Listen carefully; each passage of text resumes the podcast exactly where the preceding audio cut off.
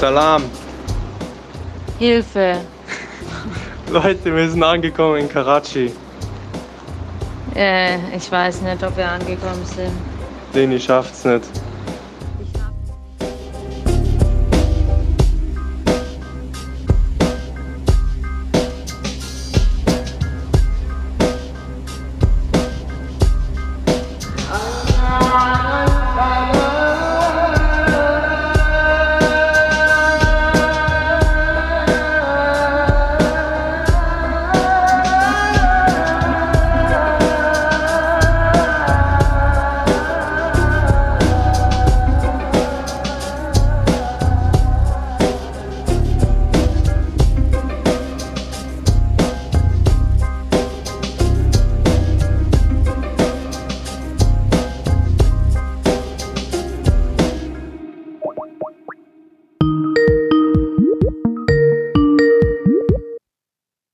Hallo. Hallo. Euch gibt's ja wirklich immer noch. Ich dachte schon, das sind Ja. inzwischen irgendwelche Fake-Accounts, die die Fotos posten. In Wirklichkeit seid ihr schon irgendwohin verschleppt worden oder so.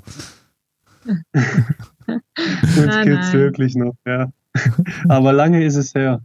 Wahnsinn! Das ist jetzt offiziell das erste Mal, dass ich mit jemandem in Pakistan spreche. Ja, Premiere. Premiere, Für was uns auch.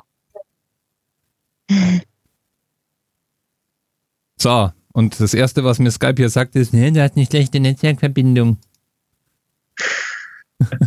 Das könnte Ja, ja. an unserem Netz liegen. Ja, Ja. wir sind echt froh, dass wir überhaupt eine Ecke gefunden haben mit Internet. Äh, es gibt noch nicht mal Strom in unserer Unterkunft. Also ist sehr, Wir müssen Sehr dafür schwierig. jetzt heute Abend hier ganz teuer essen gehen, weil wir in so einem High-Class das ist die teuerste Unterkunft hier im Ort. Der Genau. Nobelschuppen. sind wir extra hin wegen Internet. Und was heißt dann hier teuer essen gehen in so einem High-Class? Kann man sich dann hoffentlich trotzdem noch leisten. Es ist à la carte, also wir lassen uns überraschen. Ja, wir schauen mal. Wir kennen die Preise noch nicht, aber ich glaube, es wird schon verhältnismäßig teuer. Und das alles nur für uns, für, für mich und unsere Hörer. Da wird es mir gleich ganz warm ums. Herz. Ja, wir wollten mich nicht noch länger warten lassen. Oh yay. Ähm, ich habe ja, ich habe ja so ein bisschen aus Entfernung verfolgt, was ihr so von euch gegeben habt und da habt ihr mich mittendrin mal ganz schön erschrocken, als ihr irgendwie davon geschrieben habt, dass ihr im Krankenhaus gewesen seid. Was um Himmels Willen ist denn passiert? ähm, ja, wir, wir- hatten, wir hatten im Iran, äh, nachdem wir das letzte Mal geskypt hatten, eine, echt noch eine super tolle Zeit. Hat uns echt klasse gefallen. Wir waren die letzten zwei Tage dann auch noch bei einer Freundin zu Hause. Wir haben bei der gewohnt. Die haben echt alles für uns gemacht. Und also super Abschluss dort. Sind sogar noch von der, von der Mutter gesegnet worden unterm Koran durchlaufen müssen. Dann haben sie Wasser hinter uns hergekippt, weil das alles Glück bringt für die Reise. Also der Abschied da war echt toll. Und dann ging es aber irgendwie bergab. Ähm, wir sind dann an, an den Flughafen. Von Teheran aus sind wir ja nach Karachi geflogen und unser Flug ging am frühen Morgen. Und wir hatten dann noch die Nacht am Flughafen, weil wir wussten, wenn wir irgendwie erst morgens gehen, das bringt nichts. Die, die würden Ja. uns dann uns gar nicht gehen lassen und das, wir finden sowieso keinen Schlaf. Haben dann auch Also, nicht geschlafen. Genau, eine durchzechte Nacht, Eine durchzechte bevor es Nacht. überhaupt losging. Genau. und äh, in Karachi angekommen war dann, äh, wir waren eigentlich total gerädert. Also echt 30 Stunden kein Schlaf oder so. Und äh, wollten dann aber direkt noch in die Stadt haben wir dann auch gemacht und es ist äh, völlig unbeschreiblich, diese Stadt. Also wir kennen ja aus Indien äh, schon diese großen Metropolen, wo auch sehr viel Müll ist, sehr viele Leute, ganz andere Kultur. Aber in Karachi war es wirklich nochmal echt extrem dünn.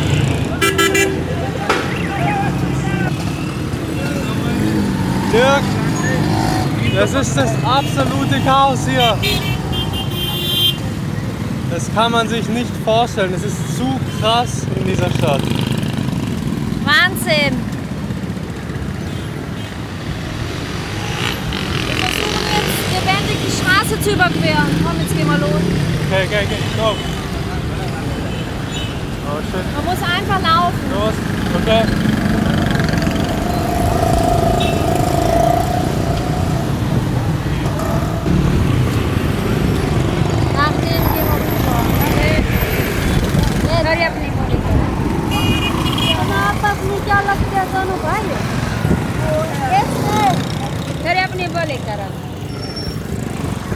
Totale Overkill. Es hat uns wo- wortwörtlich umgehauen. Oder Ja. erstmal ihn. Ja, ähm, Oh je. letztendlich waren wir in der Stadt, ähm, waren wir auch auf, auf so einem Markt, so einem, so einem Essensmarkt.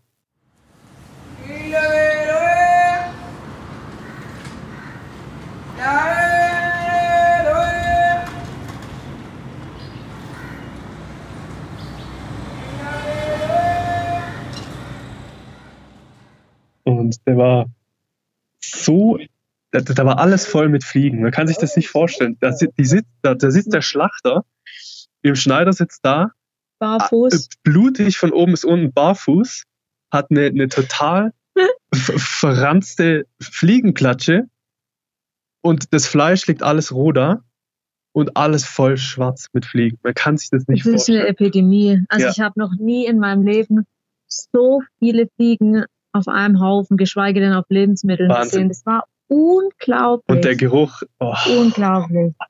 das Also- ist so ein durchdringender Geruch, Ja. da vergeht einem der Appetit echt auf alles. Und äh, ja, jedenfalls sind wir dann irgendwann abends zurück ins Hotel. Das war auch Aber davor war noch, wir haben dann, weil wir natürlich auch noch nichts gegessen hatten, Ja. haben wir dann dort an der Straße, an so einem Straßenstand, wo ganz viele Locals ausstanden, haben wir dort zum ersten Mal gegessen. Ja. Weil wir dachten, es macht sowieso keinen Unterschied. Restaurants gibt's dort eigentlich nicht. nee, Und ähm, ob wir jetzt in so ein, in so ein scheinbares ähm, Restaurant gehen oder an der Straße essen, macht keinen Unterschied. Also haben wir dort gegessen. und dann war alles durch. okay.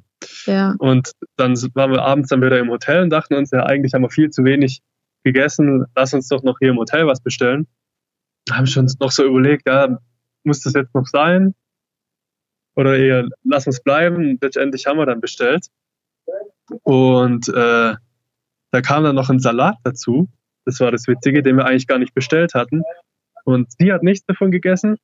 Und ich echt nur so drei Gurkenscheiben und eine halbe Tomate. Äh, dann sind wir aufs Zimmer.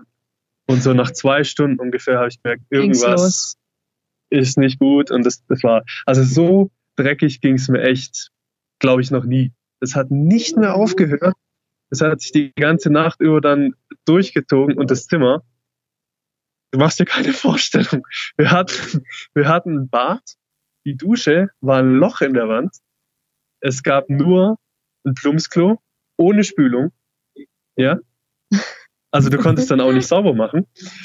Und äh, extrem sie, einfach. sie, als wir da eingecheckt haben, hat sie noch gesagt, jetzt stell dir mal vor, du wirst hier krank und musst dann dieses Bad, dieses Klo benutzen. Und genauso, genauso kam es dann. Ja, das war wirklich Oh mein ganz Gott. arg.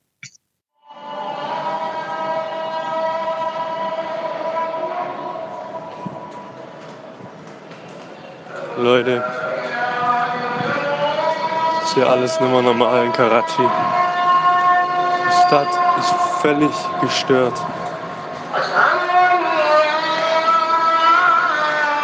Es war äh, echt, und die, also da drin sah alles aus. Sie hat dann irgendwann ähm, die, den Bettbezug weggemacht, weil der sah aus schwarz-braun, Ich habe auf, der. Zelt, auf der Zeltplane hab ich geschlafen, Ja.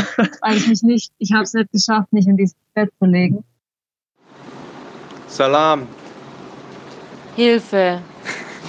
Leute, wir sind angekommen in Karachi.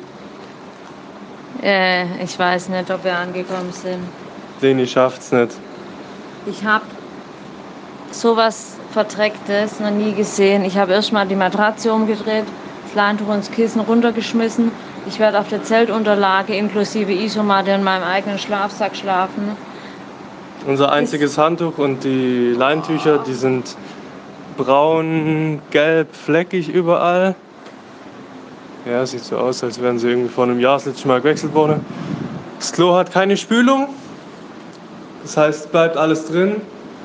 Und die Dusche ist ein Loch in der Wand. Aber sie waren so freundlich, die zwei Pakistanis, und haben hier gerade geputzt. Das heißt, sie sind mit einem äh, dreckigen alten Staubwedel einmal kurz drüber und haben alles abklatscht, sodass jetzt irgendwie noch mehr Staub hier ist. Hallo, Karachi. Nee. Und man fragt sich jetzt wahrscheinlich, warum seid ihr dort überhaupt geblieben? Und ähm, es hätte einfach keinen Unterschied gemacht, wenn wir die Unterkunft gewechselt hätten, weil es Nee. war einfach ein extrem krasser ähm, Stadtteil, in dem wir da gelandet sind. Und wir hatten dann irgendwie gar keine andere Wahl und dachten, komm, Und wollten nach der langen Anreise ja, einfach auch nicht eine nochmal. Nacht schaffen wir. Ja. Und die Nacht haben wir geschafft, aber dann habe ich irgendwann morgens gesagt, so, wir gehen Ah, jetzt ins das, das Krankenhaus. war echt, also ich habe das lang vor mir hergeschoben, weil ich dachte, irgendwann muss es doch besser werden. Und, aber ich konnte nicht mal mehr Wasser trinken. Und irgendwann, irgendwann nicht mehr aufstehen. ja, ich konnte dann auch irgendwann nicht mehr aufstehen und dann habe ich gesagt, okay, jetzt brauche ich irgendwie Hilfe. Ja, dann habt ihr ja die Das Erfahrung gemacht, auf die sich alle freuen, die Länder wie den Iran oder wie Pakistan ansteuern, Ja, dort nämlich Ja. das Krankenhaus auszuprobieren. ja. ja, genau. Ja, wie war dann, äh, also da, ganz im Ernst, wie war denn dann da das Krankenhaus? Wir hatten dann, also ist es dann, also ich nehme nicht an, dass das westlicher Standard ist, aber ich vermute jetzt schon irgendwie naiv, dass da irgendjemand sich mit euch verständigen konnte und so weiter. Also ich Also- muss mich an der Stelle ausklinken, weil ich habe das alles nur noch so im Delirium mitgekriegt. Sie hat dann alles gemanagt. Ja, ich habe, ähm, ich musste ja dann irgendwie irgendein Krankenhaus raussuchen. Dann habe ich nach dem Universitätskrankenhaus geguckt, weil ich dachte, okay, die sind meistens, haben den guten Standard. Und das Krankenhaus an sich war super. Also auch die Versorgung, die haben uns wahrscheinlich, weil wir Ausländer sind, sofort drangenommen. Der Weg dorthin war ein bisschen chaotisch, auch vor dem Krankenhaus. Da dachte ich noch, um Gottes Willen, was wird es hier? Weil das dort draußen, da ging es zu, die ganzen Kranken, Liegen alle also, auf dem Boden. oh, das war, da wurde es Ja. mir schon kurz anders, aber letztendlich, ähm, die Versorgung dort war super. Die haben halt ganz einfache, nur so durch so Vorhänge abgetrennte Räume, wo man behandelt wird. Und wenn man dann auf die Toilette geht, dann ist natürlich, kann man nicht vergleichen zu Deutschland, aber die Versorgung an sich war top. Hm. Der hat dann eine Infusion bekommen und Medikamente und nach sechs Stunden oder so durfte man wieder gehen und ihm ging es auch wieder gut. Zum Glück. Ja, Da Ja. weiß man dann wieder, wofür man die Auslandskrankenversicherung noch abgeschlossen hat, bevor man auf den Trip gegangen Ja. ist. Ne?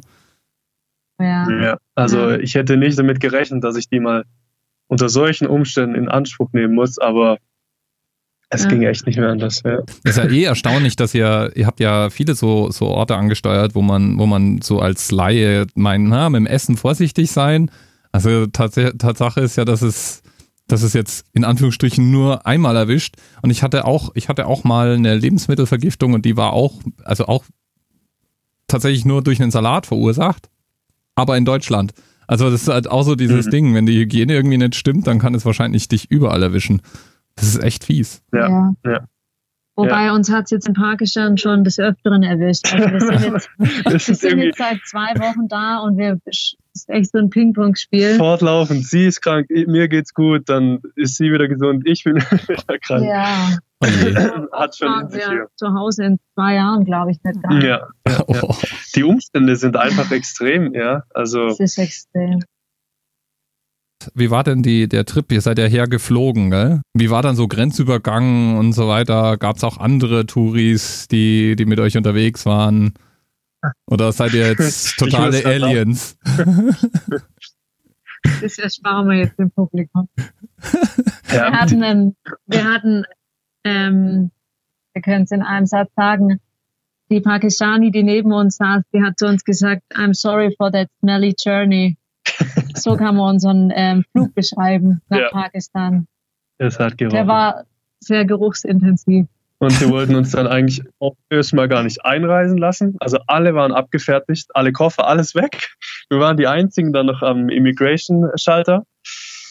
Und dann gab es irgendwie Probleme mit unserem Visum und hin und her und irgendwie haben sie sich dann zusammengerissen und gesagt, okay, äh, wo wollt ihr denn hin, wo kommt ihr her? Und dann gab es dann doch irgendwann den Stempel. Aber da ging es im Prinzip schon los mit, mit den ersten Problemen. Wie war das dann ab da? Also ich meine, ihr hattet, ich nehme mal an, dass man in Pakistan nicht darauf vertrauen kann, dass es eine entwickelte Hostel-Infrastruktur gibt oder man einfach so in eine Stadt läuft und man wird schon ein Hotel finden, oder? Wie, wie, wie macht man das dann da? Sehr schwierig. Es gibt ein einziges Hostel im ganzen Land. Ja. Ja. Also das Bei sagt An- eigentlich schon alles. Ja, also bei Ankunft, man muss sich halt vorher ein bisschen informieren. Wir haben in Blogs das eine oder andere, ähm, den ein oder anderen Hotel- oder Unterkunftsnamen aufgeschnappt und haben uns da dann einfach hinfahren lassen. Das ist, Und- äh, Ja, das kann man halt dann nicht so beeinflussen, wo man dann landet. und also gerade für so Backpacker ist es extrem schwierig, weil es gibt kaum bezahlbare Unterkünfte. Es gibt eher nur so teurere Hotels, die dann aber das Geld eigentlich auch nicht wert sind. Und äh, ich glaube, ganz viele, die hierher kommen, die schlagen sich so mit Couchsurfing durch. Mhm. weil es mit den Unterkünften wirklich schwierig ist und äh, so generell das ganze Fortkommen hier im Land ist extrem kompliziert. Ähm, man muss ständig irgendwie sich bei der Polizei registrieren. Man braucht x Passkopien. Das sind überall auf dem Weg. Jetzt, wir sind jetzt hier gerade im, im Norden von Pakistan, sind Checkpoints, wo die dann immer dein, eine Kopie vom Visum, vom Pass haben wollen, wollen sie wissen, wo gehst du hin. Also man ist schon äh, ein Stück weit eingeschränkt. Mhm. Muss sich da total umstellen im man Vergleich sieht zu ganz Iran. viel bewaffnete äh, Männer auf den Straßen. Ja.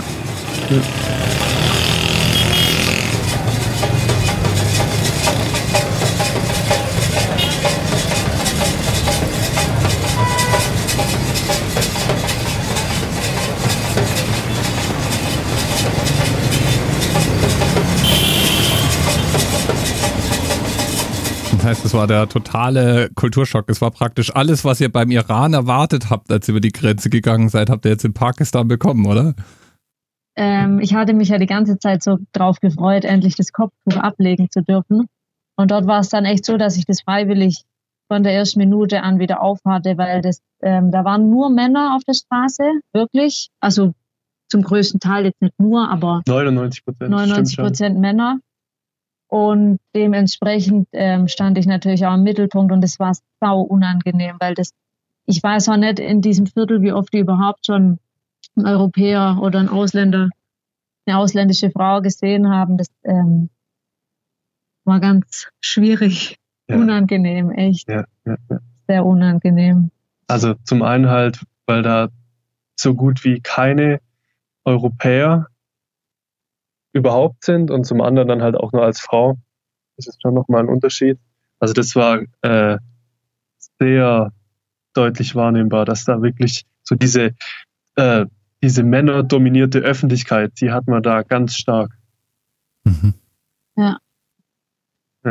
Also auch in den ganzen, ähm, an den Straßenständen, wo die da kochen und auf den Märkten, da steht nirgends eine Frau dahinter, nirgends. Das Ja. sind alles Männer. Hat sich das dann im Land so fortgesetzt oder gibt es äh, Stellen, an denen das dann wieder entspannter ist? Ich meine, im Moment hast du jetzt ja kein Kopftuch auf. Das heißt, wo immer Ja. ihr jetzt seid, ist das entspannter. Ja, Ja. auf jeden Fall.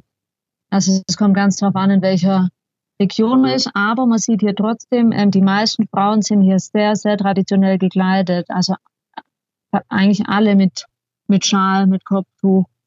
Ja, überhaupt ist das, glaube ich, das traditionellste und konservativste Land, in dem ich je Ja. gewesen bin. Also die, die Ja. haben hier, wenn ich schätzen müsste, würde ich sagen, mindestens 90 Prozent äh, tragen so traditionelle Kleidung. Das ist bei Männern ist es so eine weite Hose und so ein ganz langes Hemd darüber. Und ähm, die Frauen halt klar, lange Schal. So ein bisschen wie in Indien vom, vom Kleidungsstil, aber halt nicht ganz so. Aber wirklich so- fast, fast jeder trägt diese traditionellen Sachen. Und Ja. ähm, jetzt hier ist es was das Verhüllen von Frauen angeht und auch das öffentliche Bild äh, nochmal ganz anders. Wir sind hier gerade in einer Ecke, wo ein relativ moderater Islam ausgelegt wird und das merkt man total. Das macht zum Teil, machen da 10, 20 Kilometer einen Unterschied, Mhm. dass es auf einmal anders aussieht. Die Leute sehen anders aus, sie kleiden sich anders, auf einmal sind hier ganz viele Frauen. Also so auf kurze Distanz ganz große Unterschied. Ja. Und auch so finde ich vom, also ich kann von mir nur sprechen, so vom, von der Wohlfühlatmosphäre. Am Anfang so im, im südlichen Teil von Pakistan war es bei mir so, dass ich mich absolut nicht wohlgefühlt habe. Und jetzt, wo wir hier oben im, im Norden sind, ist es komplett anders. Also da kann man sich wirklich wohlfühlen, frei bewegen. Ich kann allein auf der Straße rumlaufen. Ich kann allein mal kurz irgendwo hingehen, was, was einkaufen. Das war vorher im Süden nicht möglich.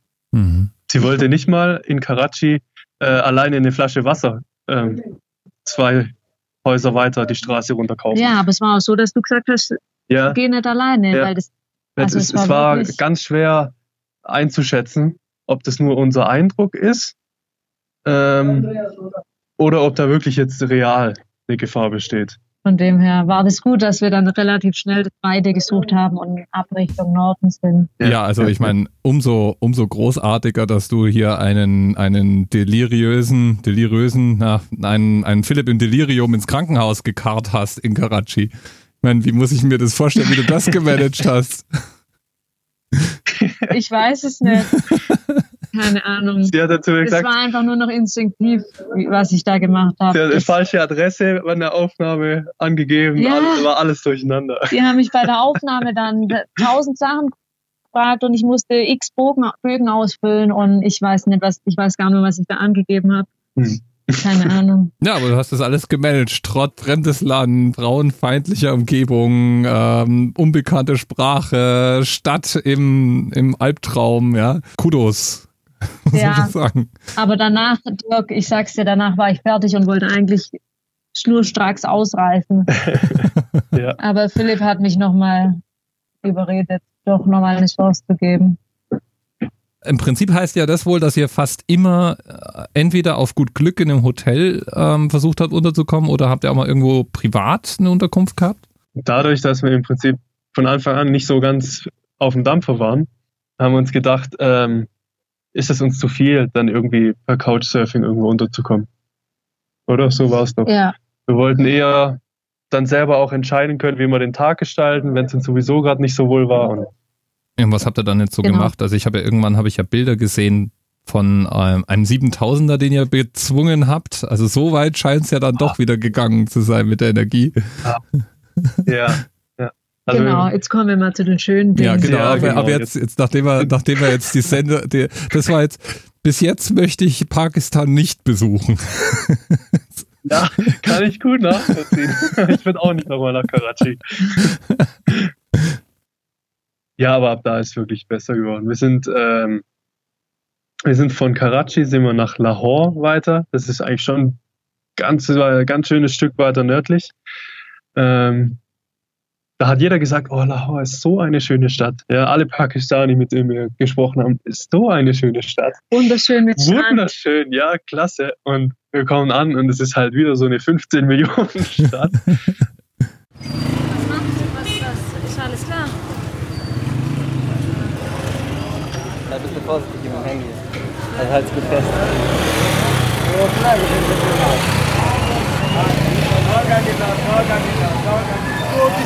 Es war grüner als in Karachi, es war ein Tick sauberer, aber die, diese die Städte hier, das ist einfach. Also wenn man aus Europa kommt und, und so unsere Verhältnisse kennt, dann kann man da, glaube ich, zwangsläufig nur einen Verstand verlieren. Es ist Tag und Nacht ein Krach ohne Pause. Die ganze Ja. Zeit gibt ein Verkehr, das nimmt gar nicht ab. Also es gibt, Rush Hour ist hier 24 Stunden in so einer Stadt. Es war irre heiß, da war irgendwie noch äh, so ein bisschen Monsun, dann hat es manchmal geregnet. Gefühlt waren es dann über 40 Grad und wir wollten eigentlich länger bleiben und haben dann aber gesagt, okay, wir müssen irgendwie wieder raus in die Natur. Und äh, genau, so hat uns der Weg dann hier in Norden geführt. Ähm, hatten noch einen Zwischenstopp in der Hauptstadt, in Islamabad. Und von dort aus sind wir dann die schrecklichste Busfahrt unseres, Le unseres Lebens. Oh mein. Gott. Danach war ich dann krank. So, der Bus fährt jetzt gerade los. Von Islamabad. Ins Karakorum-Gebirge hoch. Wir müssen beide scheiß aufgeregt. Ich will am liebsten gar nichts reden. So aufgeregt bin ich. Ich habe echt Angst. Es ist jetzt hier schon stockdunkel und Verdammt Respekt. die Fahrt kann bis zu 20 Stunden dauern. Wir müssen zehn Kopien von unserem Pass vorne beim Busfahrer abgeben. Im ganzen Bus ist keine einzige Frau außer mir. Mein Kopftuch habe ich freiwillig wieder aufgezogen. Ja. Wir haben keine Ahnung, was jetzt, jetzt da erwartet. Wir wissen nur, es geht sehr hoch ins Gebirge und wird verdammt abenteuerlich. Jetzt versuchen wir irgendwie diese Fahrt Zu zu überleben. überleben und uns darauf zu fokussieren, wo wir dann dort ankommen. In, was für einer tollen Natur. Aber im Moment ist noch ein komisches Gefühl hier. 16 Stunden hat das Ganze gedauert und du weißt, wir sind ja wirklich mittlerweile schon längere Fahrten gewohnt. Aber das waren die schlimmsten 16 Stunden, glaube ich, meines Lebens. Das, Ja. waren, das war ein Bus wieder nur Männer. Hinten, wo das Gepäck war, ähm, waren zwei Hühnerställe, wo Hühner drin waren. Die haben uns die ganze Fahrt begnügt, die Hühner. Ja, und haben wir den Geruch verteilt im ganzen Bus. Und sämtliche Krankheiten haben die wahrscheinlich verteilt. So wahrscheinlich hatte ich Vogelgrippe oder so. Das ging im Prinzip 16 Stunden lang nur Serpentin entlang. Ja. Der Busfahrer ist geheizt wie ein Irrer. Es war kein, also wirklich ungelogen, kein gerades Stück länger als 200 Meter oder so. Die ganze Zeit. Es geht ja dann die Berge hoch, weißt du? Alles nur Serpentin, furchtbare Straßen, Mhm. Überholmanöver, wo man echt denkt, hat da jetzt noch ein Finger dazwischen gepasst? Und das, was uns, was es uns aber wirklich schwer gemacht hat, war so die ganze Atmosphäre. Man kann das, finde ich, Ja. schwer beschreiben. Also wir sind da an diesem Busbahnhof, dann irgendwann in den Bus rein. Das ist alles sehr dunkel. Also hier gibt es wenig Straßenlaternen, wenig Beleuchtung. Das macht dann schon so ein bisschen unheimlich. Dann dieses, wieder so viele Männer. Und ähm, wir wussten zwar, dass die Fahrt lang wird und auch anstrengend, aber wir hatten keine Ahnung, was da wirklich auf uns zukommt, welche Strecke der fährt. Und das war irgendwie so ein ganz komischer Gefühlscocktail für uns. Ja, weil halt auch die Stimmung im Bus, auch die Leute, wir waren die einzigen Ausländer. Da ähm, war irgendwie auch keiner, der irgendwie mal mit uns Kontakt aufnehmen wollte oder es war einfach irgendwie. Ja, es war unheimlich. Es war einfach unheimlich. Das war ganz komisch. Und dann halt noch über Nacht, dann sind wir nachts ähm, irgendwann ewig lang gestanden. In Das- Abbottabad sind wir dann nachts gestanden. Dort haben Da sie, haben sie äh, damals Bin Laden ist dort erlebt Ah. worden vor ein paar Jahren. Der hatte dort seinen Unterschlupf. ja, Und der Bus ist gefahren, gefahren und ich habe die ganze Zeit äh, auf Google Maps verfolgt, wo wir langfahren. ja, Und irgendwann ist uns dann klar geworden, okay, wir fahren durch die Stadt durch und das war uns schon so nicht ganz wohl. Und dann war es nachts um eins oder so, wirklich alles stockdunkel. Und irgendwo mitten in der Stadt hält dann der Bus an. Motor, Licht aus, alles still. Wir sind dann echt eine Weile gestanden und ich habe gemerkt, dass sogar im Bus die Leute schon so ein Ja. bisschen unruhig waren. Und paar Männer sind aufgestanden, sind raus, haben geguckt. dann wussten wir erst recht nicht, was wir jetzt davon halten. Also es war schon, Ganz strange. da hatte ich zum ersten Mal so, so ein bisschen Schiss, muss ich sagen. Ach so, Ja. zu wissen. Ja. Ja, es war schon krass. Brutale Erfahrung auf jeden Fall. Ähm, ja, kann man ganz, sich ganz das- schwer beschreiben. Hat sich das irgendwie aufgelöst, woran das lag, oder bleibt das mysteriös? Mhm. Keine Ahnung. Dann sind da, da, da könnt ihr wenigstens sagen, wir waren in der Stadt, in der Bin Laden gefasst wurde. Ich meine, das ist jetzt mal Juhu, Yeah. abgehakt von uns das To-Do. Bucketlist. Wollte da schon immer mal hin. Genau, genau. Ja. Schon Es immer ist, glaube ich, besser, gewesen. dass wir das vorher nicht wussten, weil ich glaube, sonst hätten wir den Bus gar nicht genommen. Ja. Ja, und irgendwann nach 16 Stunden wir waren echt schon halb im Delirium. Man, man konnte auch überhaupt nicht schlafen im Bus. Auch die Einheimischen, die, glaube ich, sonst unter jedem Umstand schlafen können, die waren auch die ganze Zeit wach. Und dann äh, wurden wir aus dem Bus zitiert, hier Passport, Passport. Und ich habe schon gar nichts mehr gehört, weil ich von der Höhe so einen Druck auf dem Ohr hatte. Und dann sitzt mir so eine Polizist gegenüber, der redet auf mich an. Ich habe echt nichts mehr gehört, Das war dieser erste Checkpoint. Ja. wo wir uns registrieren mussten. Ja, Ja. ihr müsst es mal so sehen. Aber- Nach Pakistan wird euch nichts mehr schocken. Also ihr werdet jetzt den Rest, den Rest der Reise werdet ihr da einfach so durchschweben. Ja, ja. Ja. Es ist hier alles so kompliziert, so schwierig ähm, fortzukommen. Es gibt überhaupt keine Informationen, es gibt überhaupt keine Infrastruktur. Ähm, das einerseits macht es natürlich unendlich schwierig, aber andererseits haben wir auch schon gesagt, das ist so ein Stück weit das ultimative Abenteuer, was man hier erlebt. Man hat keine Ahnung, was einem in der nächsten Stadt erwartet. Man hat keine Ahnung, was man da machen kann, wie die Leute, die Kultur es sind. Es ist ähm, ja echtes Abenteuer hier. Ja. Jetzt die Frage, wie sind denn die Leute nun? Ihr seid ja dann weiter in den Norden vorgedrungen. Ist es dann irgendwann so, dass ihr jetzt auch ein paar positive Erlebnisse hatte, nachdem jetzt praktisch bisher das wie kurz vor der Einbruch der Zombie-Apokalypse klingt, frage ich mich, wird es, wird es besser, wenn man dann, wenn man dann Richtung Norden, ihr, habt, ihr hattet vorhin versprochen, Also jetzt die schönen Sachen zu erzählen. Ja, also ich muss sagen, ich hätte, ich hätte das nie, nie, nie gedacht, dass, dass das nochmal so rumreißt hier, wenn wir im Norden sind. Und ich hätte auch nicht damit gerechnet, dass sich das nochmal so anders anfühlt. Aber hier oben im Norden, die Leute sind komplett anders. Es ist wie, als wären wir in einem anderen Land. Ähm, es ist auch irgendwie eine ganz andere Kultur. Die sind alles super, super freundlich. Hier gibt's tolles Essen. Hier gibt's wunder, wunderschöne Natur. Man kann sich wohlfühlen. Also es ist kein Vergleich zu den Städten von Pakistan. Seid ihr jetzt irgendwie in einer dörflicheren Gegend oder wo, wo seid ihr denn eigentlich jetzt im Moment gerade?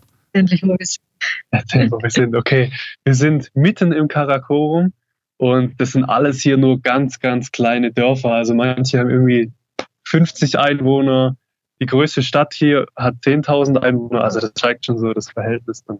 Das ist sehr beschaulich, sehr ruhig. Hat jede Nacht einen unglaublichen Sternenhimmel, wo man die Milchstraße und sämtliche Sterne sieht. Und das, ähm, das Panorama hier ist wirklich unbeschreiblich. Wir sind ähm, irgendwann nicht, äh, mit dem Minibus dann weitergefahren, unserem ersten Stopp, wo wir uns registrieren mussten. Und dann fährt man auf diesem, auf diesem Highway, die Berge um einen herum, die sind schon so 4000 plus Meter hoch, also richtig gewaltig. Und dann biegt man irgendwann um eine Ecke ab und dann kommt, steht, ist da einfach so ein riesiger weißer Klotz, wo wir dann auch waren, Rakafoshi. Das ist, wenn man das das erste Mal sieht, das ist so überwältigend und vor allem auch so speziell. Also ich glaube, es gibt wenige Orte auf der Welt, wo man so hohe Berge einfach aus dem Fenster von seinem Auto sehen kann. Das ist unglaublich. jetzt nach 8000 Metern. Ja, ja, wir sind im, im höchsten Gebirge der Welt. Also Ja. Karakorum-Gebirge vereint die höchst, vereint, wie kann man das sagen? Die meisten höchsten Berge sind hier vereint.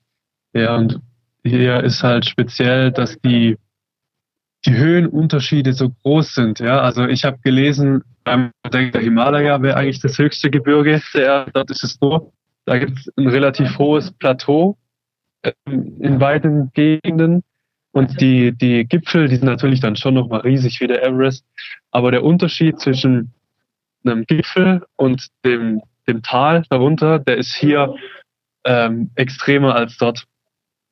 Und ähm, man kann sich das irgendwie gar nicht richtig vorstellen. Wir, wir sind manchmal auch geflasht. Wir sind jetzt hier zum Beispiel ähm, wieder 30 Kilometer weit weiter weg vom Rakaposhi und der Berg erscheint uns größer Größer. als Also in dem Ort, wo dran. ja. Und das äh, man hat irgendwie, man hat keine richtige Relation, weil die, die, die, die Größen und die Entfernung hier, das ist alles so groß, man kann das gar nicht richtig Ja. beschreiben. Ja, wir haben so, wir haben hier schon gezeltet, Dirk. Du wirst nicht glauben. Boah. Über drei Meter Höhe. Und danach war der Philipp krank. Ja. Und jetzt bin ich krank. War arschkrank. Ja. Oh Mann. Aber das Zelten war gut, hoffe Aber ich. es hat sich gelohnt. Ja, mega, mega. Ja, Wenn man morgens aus dem Zelt kriegt und dann hat man so einen knappen Achter vor sich. Das ist natürlich einzigartig. Ich muss auch sagen, ich fand die Fotos übrigens toll von eurer Zeltnummer im Iran. Und ich habe ich hab mich schon sehr amüsiert, als dann die Nachricht kam, ja, wir haben gezeltet. Es war so ein Erfolgserlebnis für uns, dass das Zelt mal zum Einsatz kam.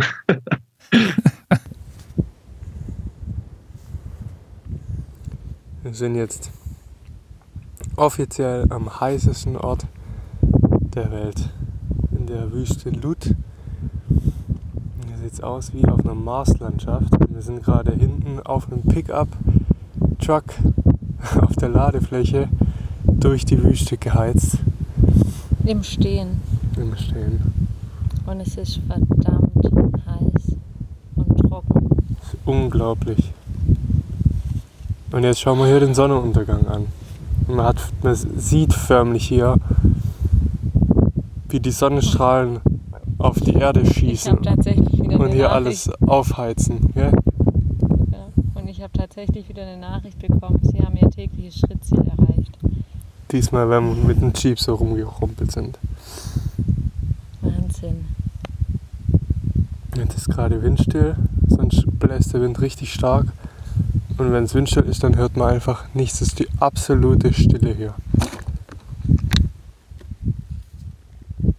Ja, großartig. Ja, sind dann, äh, also die, die Berge sind brachial, das, äh, das verstehe ich jetzt mal, und ähm, sind so hoch, dass da permanent Schnee liegt, oder? Ja. Das heißt, ja, bei euch ist Also, jetzt dann doch eher kalt, wo ihr jetzt seid.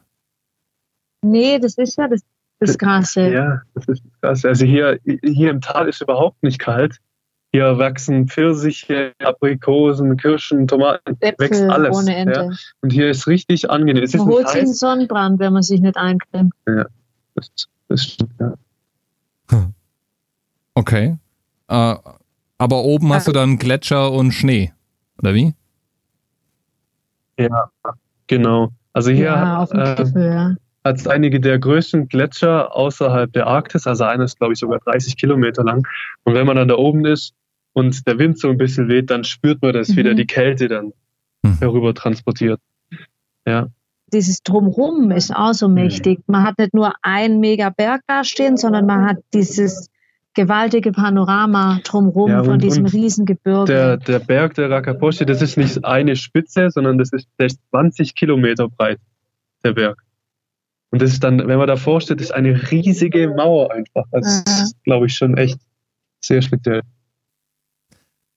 Wie organisiert man sich denn dann da so? Ähm, ich nehme auch, also du hast ja gesagt, es gibt kaum Infrastruktur. Die Landessprache wird jetzt auch nicht so leicht sein, dass ihr die schon aufgesammelt habt.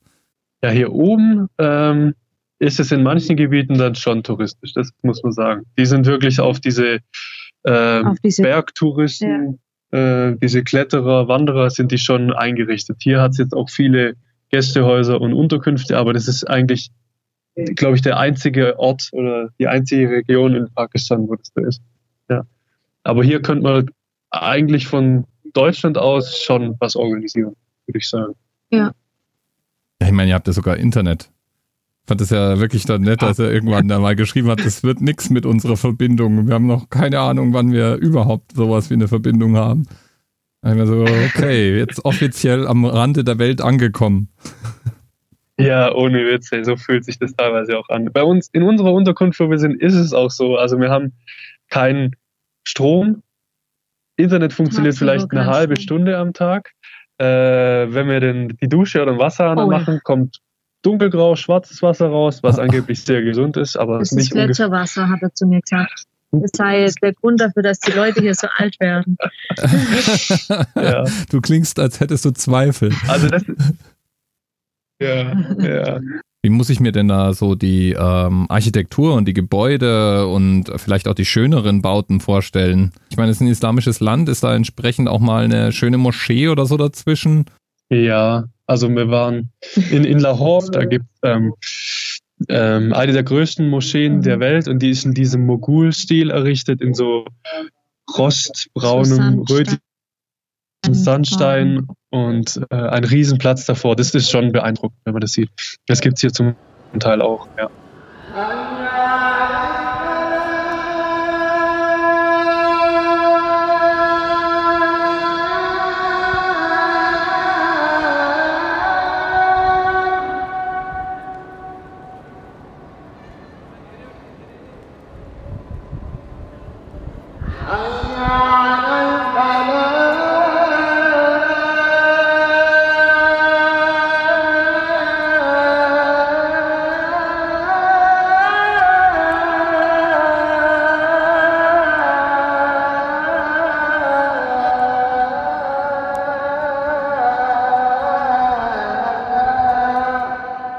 Ansonsten muss ich sagen, jetzt im Vergleich zum Iran, wo wirklich jede Stadt so ihre eigene Besonderheit hatte, das ist hier eher nicht so. Ich glaube, dafür sind die Städte zu schnell gewachsen und ausgewuchert, Mhm. äh, als dass da wirklich sich irgendwie schöne Architektur hätte bilden können. Das sind eher so Zweckbauten, würde ich jetzt mal sagen. Aber da, wo wir jetzt gerade sind, das kann ich noch sagen, wir gucken jetzt gerade hier von unserem Platz auf den Fort nach oben. Mhm, da Und das-. Genau, das sieht schon aus wie, wie in Tibet. Ja. Ähm, da merkt man schon so den Übergang, weil hier China ganz nahe liegt. Wir müssen noch dazu sagen, bei unserer Unterkunft, wo wir gerade sind, ist auch eine ganz einfache, ähm, so ein einfaches Hostel. Wenn wir da morgens aus unserem Zimmer rausgehen, dann sehen wir auf drei 7000er. Und Boah, ich, glaub, bin neidisch, wenn du also, sowas sagst. Das ist Wahnsinn. Das Ja, und in dem Ort hier sieht man in alle Richtungen Ja. insgesamt sogar fünf, Fünf. 7000. Das ist, ich glaube, das gibt es nirgendwo sonst. Das ist einmalig. Wahnsinn. Wie ist denn da jetzt so die Essenssituation im Norden? Also ich meine, es gab ja so ein bisschen Protest in, im äh, Blog, äh, da, weil der Philipp behauptet hat, in Georgien gäbe es nur Brot, Brot und Brot. Ähm, ähm, wie ist denn, wie ist jetzt die, wir, die sehen, wir sehnen uns das georgische Essen mittlerweile zurück. Wir revidieren das alles. ähm, also im, im Süden war es natürlich schwierig, weil einfach die Hygienebedingungen katastrophal waren. Ähm, und da hatte das Essen, finde ich, auch einen krassen Eigengeschmack vom Gewürz her. Ich, wir wissen nicht so richtig, was das war. Vielleicht lag es auch daran, dass die mit dem Wasser dort irgendwie gekocht haben und das irgendwie, also ja, sehr spezieller Eigengeschmack. Hier oben im Norden ähm, haben die ganz viel äh, so Organic Food, also super, super lecker, würde ich sagen. Ja. Es gibt, Alles die frisch. haben so spezielles Brot. Also die haben zum einen Nahenbrot, dann haben sie hier in der Region, wo wir jetzt sind, Hunza-Brot, das ist ganz arg lecker. Dann machen die ganz viel eigene Marmelade Hm. vom eigenen Obst und dann ganz viele Eintöpfe, Dahl, Reis, viele chinesische Gerichte. Ähm, hier sind auch viele chinesische Touristen und China ist ja auch ganz nah hier dran. mhm. Ja, das also ist da so, merkt man schon so ein bisschen den Einschlag. Auch, das ist ja. so ein Schmelztiegel ein Stück weit. Also hier merkt man teilweise Einflüsse aus China natürlich, dann gibt es Einflüsse aus Tadschikistan, aus Afghanistan. Und das sieht man den Menschen einerseits an, Mhm. Ähm, und man merkt es aber auch beim Essen, ja, bei den Gerichten. So eine ganz interessante Mischung hier. Ich meine, ihr wart ja schon in Indien, gell? Ist das irgendwie vergleichbar von den Leuten her? das sind, ist schon ein ganz, ganz anderer Schlag von Mhm. der Kultur, von den, von den Menschen an sich, allein schon vom Aussehen, von der ganzen Atmosphäre. Wir haben an, als wir am Flughafen angekommen sind, haben wir so eine richtig eingefleischte Pakistani äh, gesehen. Das sah, die sah, ich, ich glaube, die war ungefähr 130 oder so Jahre alt. so sah sie aus. Sah aus wie Tutanchamun. Also Wahnsinn. ich weiß nicht von welchem Stamm die war, aber so ein Mensch haben wir auch Das nie wäre so, gesehen. das wär so ein ganz krasses Motiv für für eine Postkarte Ja, gewesen. ja, so sah die aus. Mit so einem ganz traditionellen Gewand an und Ein Vergleich zwischen Pakistan und Indien ist, ist ähm, sehr schwierig, obwohl es ja mal früher ein Land war, zumindest unter den Briten, weil das Land so vielfältig ist. Also hier gibt es, da wo wir jetzt sind im Norden, ist es gefühlt so, dass wenn wir ein Tal weiterfahren, dann gibt es dort eine andere Kultur. Mhm. Die Leute sehen anders aus, die haben zum Teil ihre eigene Sprache, die leben wieder eine andere aus Formung des Islam aus und es ist, es sind eigentlich fast mehrere Länder in einem einzigen Land. Es ist so vielfältig. Und teilweise sind die, sehen sie schon aus wie Inder, haben auch sehr dunkle Haut. Mhm. Teilweise sehen sie aber auch aus wie Afghanen, Mhm. haben ganz andere Gesichtszüge, ähm, auch ganz andere, ganz anderer Kopfschmuck dann wieder. Es ist ein unheimlich vielfältiges Land. Spannend. Ja, irgendwie so ein bisschen neugierig bin ich ja trotzdem irgendwie. Aber vielleicht nicht gerade auf Karachi. Wobei man sagen muss, wenn man entsprechend Geld liegen lassen würde, könnte man auch in den Städten ähm, sich schön machen. Ja, natürlich gibt es auch dort Viertel und Gegenden, wo die, wo die obere Schicht dann eher lebt. Ja. Oder wir haben hier jetzt auch schon viele Touris gesehen, die einen Guide haben und für die wird alles organisiert von Flug bis der nächste Track, den man dann machen kann. Also man kann sich das schon auch alles ähm, entspannter machen. Aber- Aber, dann lässt man halt mega, mega viel Geld liegen und letztendlich ist man dann total unfrei in dem, was man macht. Und was mir da auch noch eine kleine Anekdote einfällt, in äh, Karachi haben wir dann nach der Sache mit dem Krankenhaus, haben wir die Unterkunft gewechselt und sind in so ein teureres gegangen. Mhm. Und dann waren wir abends essen und es war also wie in einer anderen Welt. Ja, das, war Das, ganz das äh, waren italienische Nudeln, Preise wie bei uns in Stuttgart, ja. ja, Aber was sich halt nicht ausblenden lässt, war ist- ist, dass es trotzdem die ganze Zeit nach faulten Eiern stinkt. Ja, egal wie schön die Location ist, egal wie toll das Essen, so das, diese Umgebung drumherum, Die die lässt sich nicht ausblenden, die bleibt. Aber das war interessant ähm, zu sehen, ja, weil das war plötzlich wie, als hätten wir uns in so eine andere Welt Ja. gebeamt, als wir da in diesem reichen Viertel dann waren. Pakistanis auf einmal alle westlich, top schick gekleidet und Mhm. es hat sich schon surreal angefühlt, weil man ist dann nach dem Essen wieder auf die Straße und dann war wie Vorhang auf und wieder Und das Ganz Restaurant, in dem wir waren, da stehen sie davor mit der, mit dem mit, mit der Maschinengewehr. AK-47. Ja. Ja. Das war auch sehr befremdlich am Anfang, ähm, weil von einer anderen Unterkunft war auch so einer mit einem Maschinengewehr. Das ist überall Security, in, zumindest in Karachi gewesen, Mhm. ähm, wo er nie weiß, ist jetzt real hier irgendeine Gefahr oder Genau, sind die ja. einfach übervorsichtig. Das hat das hat's mir am Anfang auch so schwer gemacht, mich irgendwie da ein Gefühl dafür zu entwickeln, wie wohl ich mich jetzt fühlen kann, weil das natürlich immer was, was Befremdliches hat, wenn man dann so bewaffnete Leute überall sieht. Mhm. die natürlich letzt, letztendlich zum eigenen Schutz da sind, aber man natürlich trotzdem weiß, ja, okay, warum ist es überhaupt nötig? Hm. Ihr habt euch ja, denke ich, im Vorfeld zu der Reise ja schon so ein paar Gedanken gemacht, aber eine Frage, die sich da ja aufdrängt, ist, von Pakistan hört man ja schon auch, dass Ausländer gerne auch mal entführt werden. Ähm, wie, wie ist das und wie, wenn überhaupt, schützt man sich da davor? Habt ihr irgendwie das Gefühl, das ist gerechtfertigt? Ähm, habt ihr irgendwo Stellen gehabt, wo ihr irgendwas als Maßnahme ergriffen habt? Also was weiß ich, äh, ähm, euch von jemandem begleiten habt lassen oder ähnliches mehr?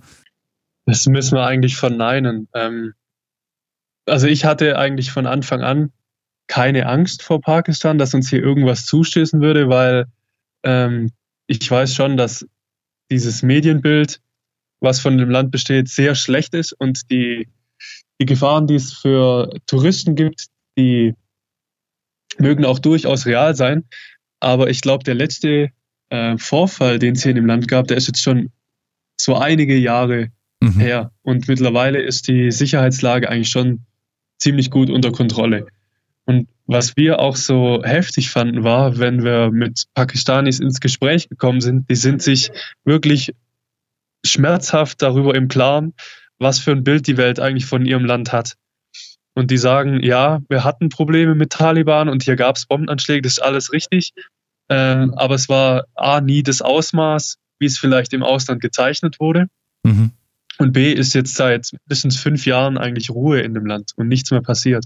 Also die sind im Moment auf einem guten Weg. Ja, Man kann das- fünf Jahre ist ja jetzt auch nicht so eine lange Zeit, dass man sagt, okay, klar. da kann man jetzt sich richtig sicher fühlen. Klar, nur für so ein instabiles Land ist es dann doch wieder eine lange Zeit. Es Ja. fällt nur uns schwer einzuschätzen, ähm, ob das jetzt irgendwie von einem Tag auf den anderen wieder kippen könnte, was ich jetzt nicht glaube, aber man kann es nicht richtig einschätzen, ja. Mhm. Aber im Grunde genommen ähm, habe ich mich zumindest was Sicherheit und dass mir jetzt als ausländischen Tourist irgendjemand was Böses wollen würde, nie schlecht gefühlt. Ich habe mich immer sicher gefühlt ähm, und hatte nie den Eindruck, dass jetzt hinter der nächsten Ecke jemand lauern könnte und der nur auf mich gewartet hat, um mir irgendwas anzutun. Das, nee, hatte ich gar nicht das Gefühl. Ja, also bei mir war es ein bisschen anders.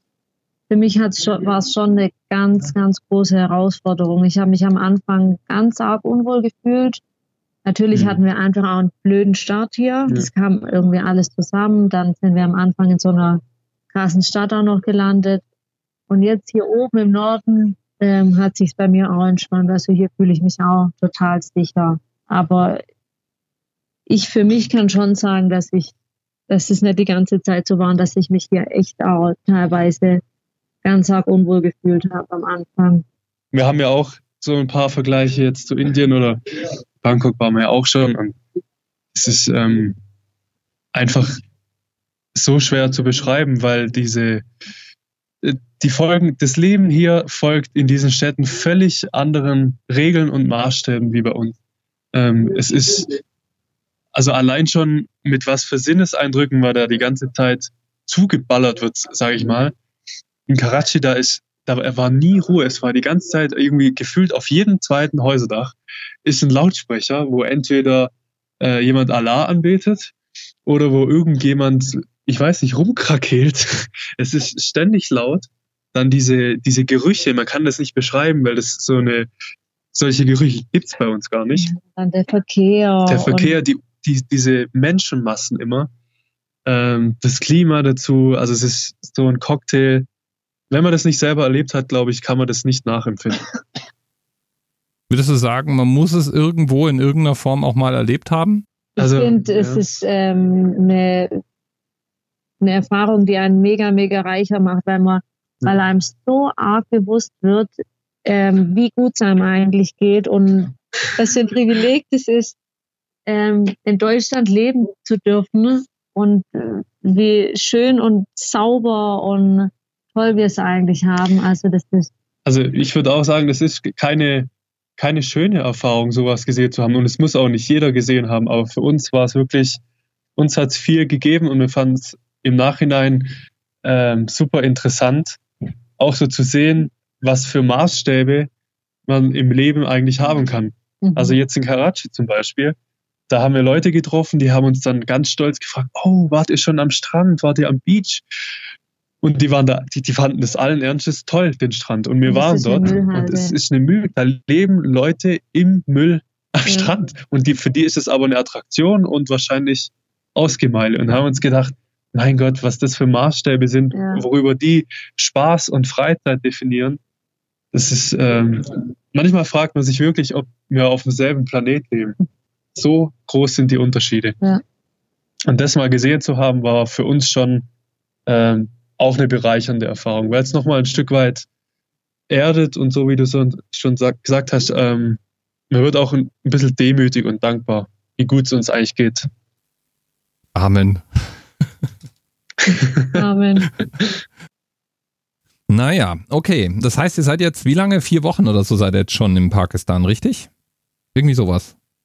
Mm, Wir sind jetzt starke zwei, zweieinhalb Wochen. Zweieinhalb Wochen. hier. Siehst du mal, wie lang sich das für Genau. mich anfühlt, dass ich nicht mehr mit euch gesprochen habe. Gefühlt, Ja. gefühlt monatelang. Das für uns ähm, ist es auch sehr lang. Wir haben auch schon gesagt, ähm, wir können im Prinzip über jeden Tag so ein, so ein kleines Abenteuer hier erzählen. so, so spannend ist das Land. Wie lange bleibt ihr dann jetzt noch in Pakistan? Habt ihr sowas wie, ein, wie eine, einen ganz groben Zeithorizont? Was habt ihr da so vor noch? Wir sind jetzt wahrscheinlich noch mal so gute eineinhalb Wochen hier. Also wir sind jetzt eigentlich mitten in, im Gebirge, in dem Karakorum, wollen jetzt hier im Prinzip diesen Karakorum Highway, der bis nach China führt, äh, einfach entlangfahren. Wir machen dann unterwegs immer wieder Stops in solchen Seitentälern und folgen aber im Prinzip der Straße. Mhm. Und genau, und irgendwann, wenn wir dann am Ende der Straße sind, drehen wir nur gerade wir wieder um und äh, wollen dann von dort zurück nach Lahore und dann über die Grenze nach Indien. Nach Indien. Wie, wie ist es eigentlich? Ähm, es war ja alles mal britische Kolonie. Ich nehme an, es fahren alle auf der falschen Straßenseite, oder? Ja. Ja. Aber Straßenseite, Ist eh so ein großes ja Konzept. die, die, nee, die fahren eigentlich, wo Platz ist. Ja. Ja, die Frage ist dann, wo überholen sie im Zweifel? Also welche Seite wird öfter zum Überholen verwendet? Die ist- nicht am Abhang ist. Genau, aber es ist faszinierend. Ähm, die fahren hier echt so dicht, also wirklich mit einer Handbreit Abstand nur. Ähm, aber trotzdem kracht es hier irgendwie. Also wir haben noch keinen Unfall gesehen. Ich hoffe mal, dass Leni dann bald wieder los ist, was immer sie sich gerade eingefangen hat. Das war, ich kann dir genau sagen, hat was das war. angesteckt. Ja, Das habe jetzt, ich mir ein, jetzt war es eingefangen. ich. Moment mal. Als wir da oben gecampt haben, auf, dem- auf dem Berg, ähm, hatten wir zwar ein Zelt dabei, aber keine Schlafsäcke. Und irgendwann, je später der Abend wurde, haben wir gemerkt, es wird scheiß kalt und haben uns dann noch zwei Schlafsäcke geliehen. Aber in unserem Zelt war es wirklich, ich würde sagen, es war nah um den Gefrierpunkt. Und wir haben kein vier Jahreszeiten-Zelt. Und am nächsten Morgen war dann die Erkältung vorprogrammiert. Das kann nicht meine. Okay. Okay. Ich- ausdiskutieren. Also, äh, ja, das dürfte dann gerne ausmachen. Ich bin da die Schweiz, ja. Also ich habe da keine Meinung zu. Ich finde es halt nicht in Ordnung, Philipp, dass Leni krank ist. Das will ich an dieser Stelle mal neutral angemerkt haben. Ich verstehe. Vielen Dank. Ähm, genau. Also, also trotz allem, super lieben Dank, dass ihr jetzt eine Ecke mit Internet gefunden habt. Ich fühle mich da richtig beschenkt von euch. Das ist äh, wirklich toll.